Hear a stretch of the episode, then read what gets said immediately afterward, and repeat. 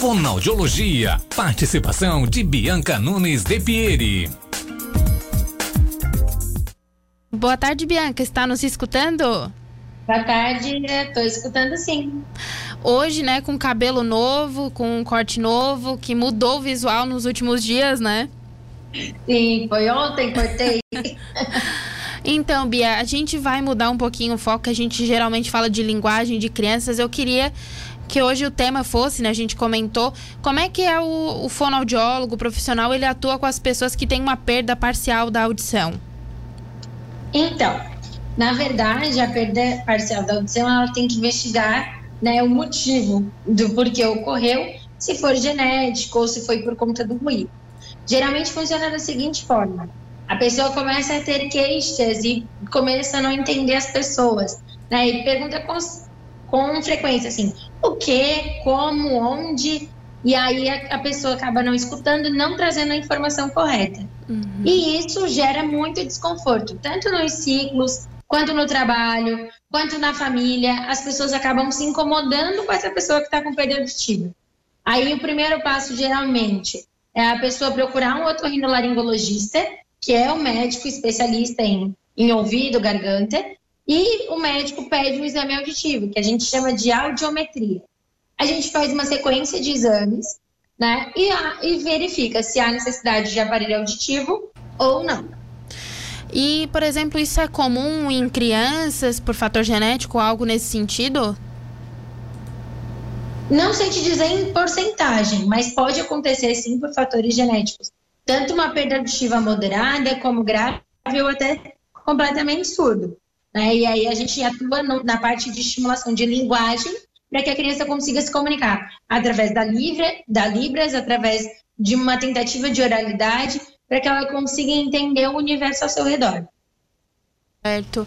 E como, por exemplo, eh, quando tem essa perda parcial, geralmente a gente na visão, por exemplo, nos olhos, quando a gente tem uma perda parcial de um da, da visão de um olho, geralmente força outro. Pode acontecer a mesma coisa com os ouvidos?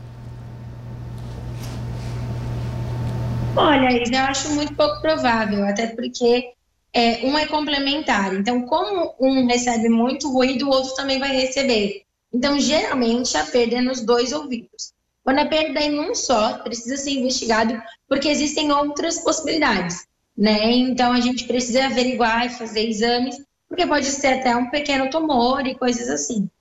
Então, geralmente, é nos dois ouvidos, e com a o uso do aparelho auditivo acaba melhorando consideravelmente a qualidade da vida da pessoa. Uma das coisas que a gente tem que destacar é que os aparelhos auditivos eles estão cada vez mais modernos e cada vez menores, né? Não é mais aquela coisa enorme que a gente colocava atrás da orelha. E muita gente ainda tem o preconceito de não usar o aparelho auditivo porque vai aparecer. É, hoje em dia é só um fiozinho de nylon e uma caixinha pequenininha onde, onde fica o microfone e as coisas necessárias para que a pessoa escute e amplifique esse som. E aí é onde a pessoa começa a entender melhor, melhorando a qualidade de vida, melhorando a vida no trabalho, na família, no ciclo de amigos, porque ela começa a ter uma melhor comunicação novamente. E Bianca, eu não sei se isso também se aplica. Existem, por exemplo, níveis de, dessa perda auditiva, alguma coisa mais leve, outra mais, mais pesada que precisa de um auxílio maior? Sim, a gente tem algumas, algumas classificações, né? Tem o normal, o leve, o leve é o uh, moderado severo e o severo. Certo. No caso, né, a gente não precisa nem de explicação desse, dessa classificação, que é bem, bem, no caso, explicativa. Mas é, no caso de aparelho auditivo, precisa em todas essas classificações ou só a partir de alguma? Não, a partir do momento que você identifica alguma perda, né, por mais que ela seja leve, o objetivo aparelho auditivo é que a gente utilize ele o quanto antes. Por quê, Elisa? Porque assim, a partir do momento que você para de escutar, o cérebro para de reconhecer aquele determinado som, aquela determinada frequência. E com o tempo, ele vai tendo maior dificuldade de identificar.